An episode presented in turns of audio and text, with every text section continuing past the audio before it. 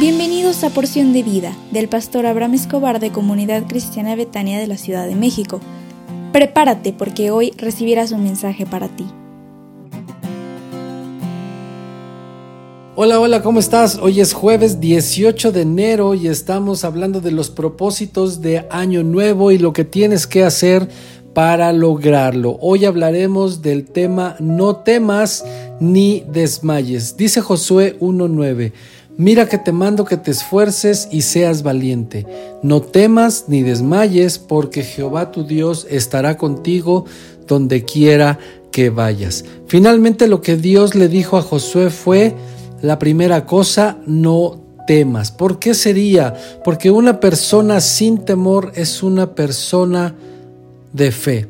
Porque lo contrario del temor es la fe la confianza. El temor siempre va a tratar de vencerte. La incertidumbre siempre tocará a nuestra puerta. Isaías 41:10 dice, no temas porque yo estoy contigo. No desmayes porque yo soy tu Dios que te esfuerzo.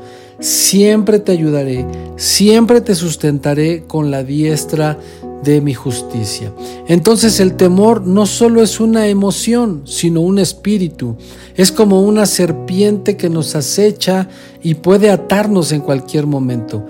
Cuando alguien acepta el temor, éste se convierte en su Señor y es muy difícil deshacerse de él. David sabía que aunque hubiera muchas cosas en contra, no debía temer. Y él escribió en el Salmo 46.2, por tanto, no temeremos aunque la tierra sea removida y se traspasen los montes al corazón del mar. Dios te dice el día de hoy, no temas, no tienes por qué temer, no permitas que la ansiedad tome control de tus pensamientos.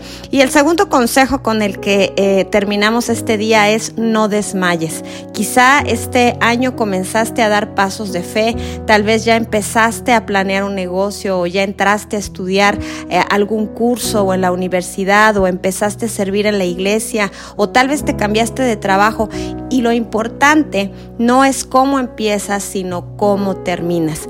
Muchos empiezan con mucho ánimo y en el primer problema se dan por vencido. El desánimo produce pensamientos de renuncia, de abandono y entonces piensan que lo mejor es ya dejar el trabajo, es dejar el ministerio o incluso dejar el hogar. Yo quiero preguntarte cuántas cosas has dejado a medias o cuántas cosas dejaste a medias el año pasado.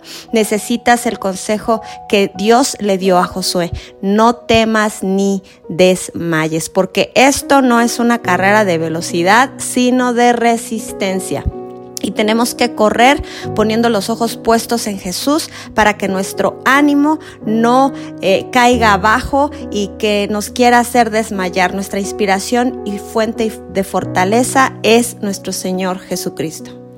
Y con la ayuda de Dios podremos superar cosas como el agotamiento, las dudas, las tentaciones, las pruebas, las preocupaciones y sobre todo los temores. Debes tener siempre presente lo que dice Primera de Juan 4:4, mayor es el que está en nosotros que el que está en el mundo. Así que si tú estás en Dios y Dios está en ti, no hay nada que temer, no hay nada que pueda hacerte retroceder, sino que tú puedes avanzar todos los días hasta conquistar tus propósitos. Que Dios te bendiga y que Dios te guarde en este día y lo que resta de la semana. Hasta luego, nos vemos.